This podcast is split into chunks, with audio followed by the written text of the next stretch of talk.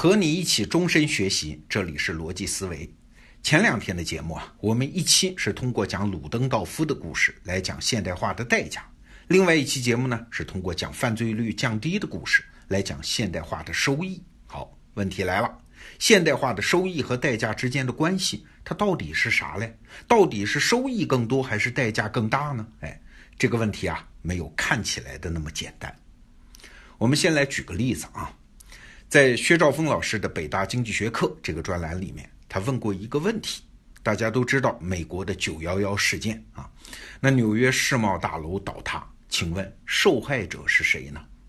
首当其冲，这个不用问啊，当然是事件中的死难者，他们再也没有机会挽回损失了，这是确定的悲剧。那然后呢？排名第二的受害者是谁呢？是世贸大楼的房东吗？嘿嘿，事实上并不是。世贸大楼的房东啊，也就是这个财产的拥有者，他肯定是买了保险的嘛。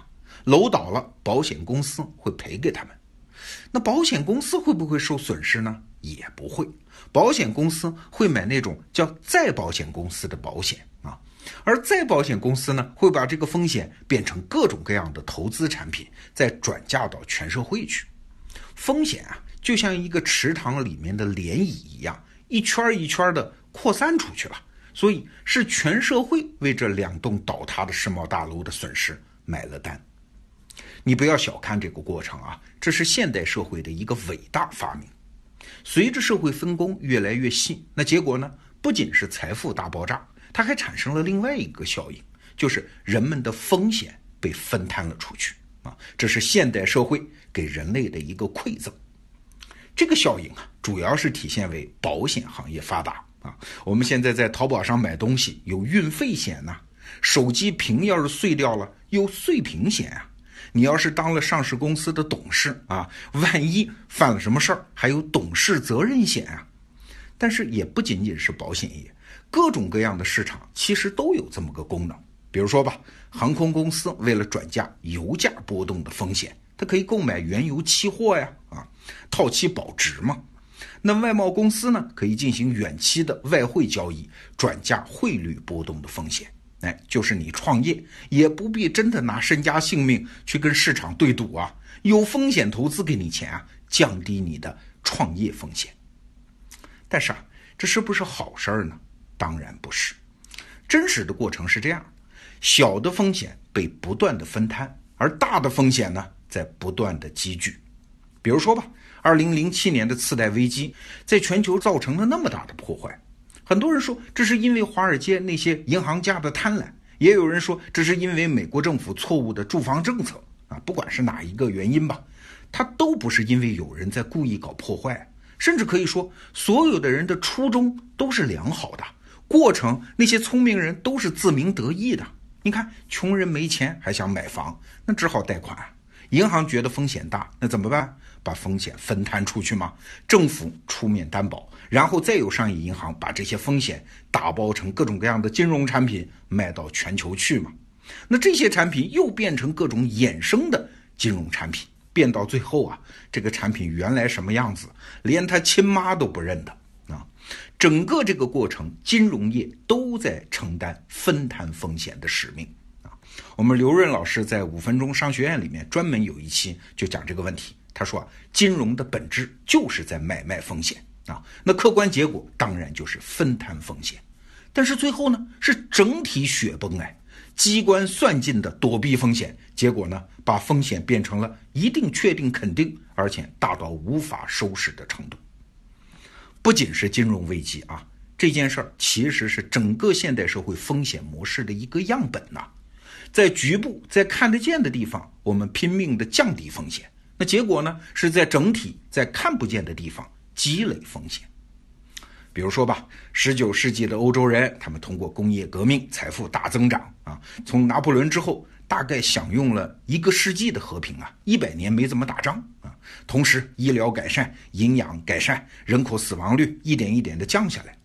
但是，他们万万没有想到，给他们带来这些好处的现代国家制度，竟然在一九一四到一九四五年。把他们抛入了两次世界大战，损失了几千万的人口，把整个欧洲变成了人间地狱啊！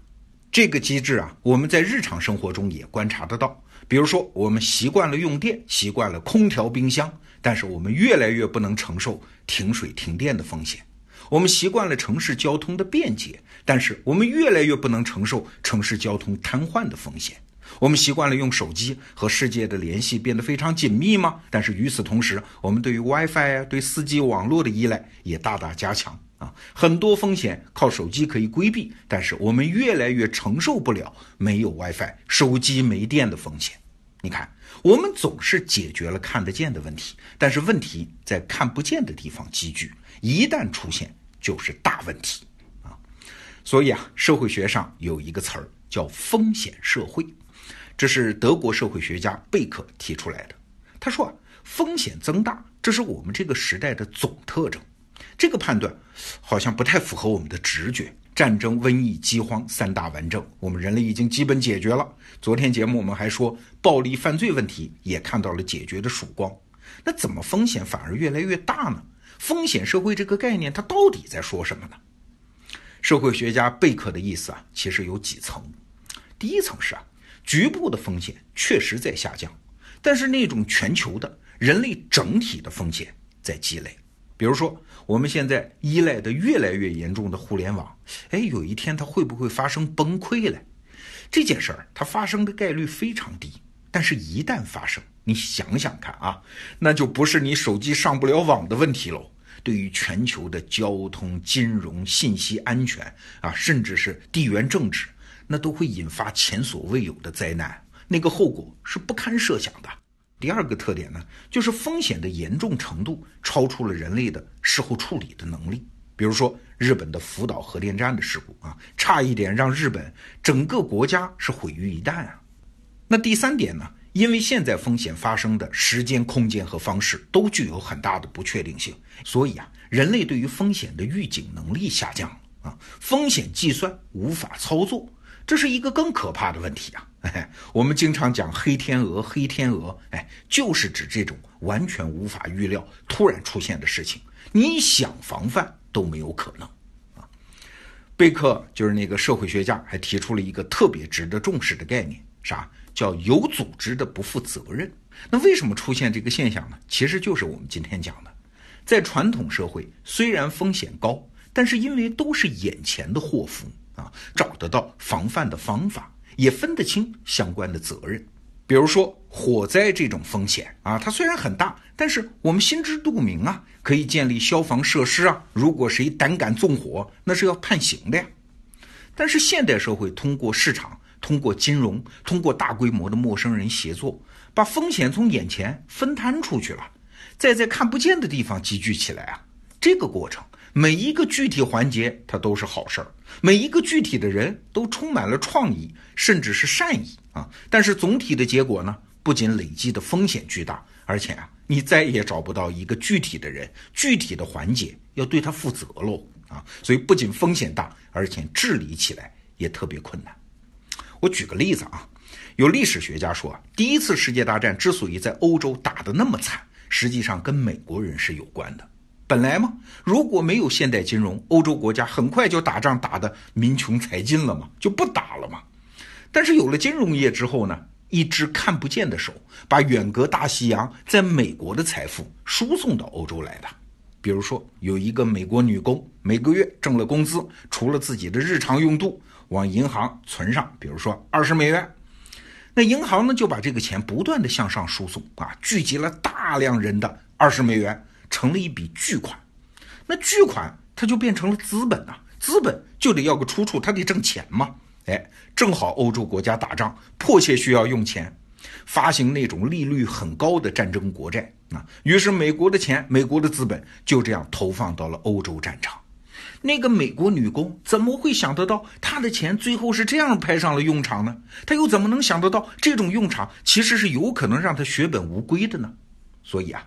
关键不是风险的大小，而是风险出现的方式出人意料。这是一个黑天鹅不断起飞的时代，这是现代社会的总体特征。好吧，明天的节目我们就来举一个具体的例子，再来说明这一点。明天接着聊。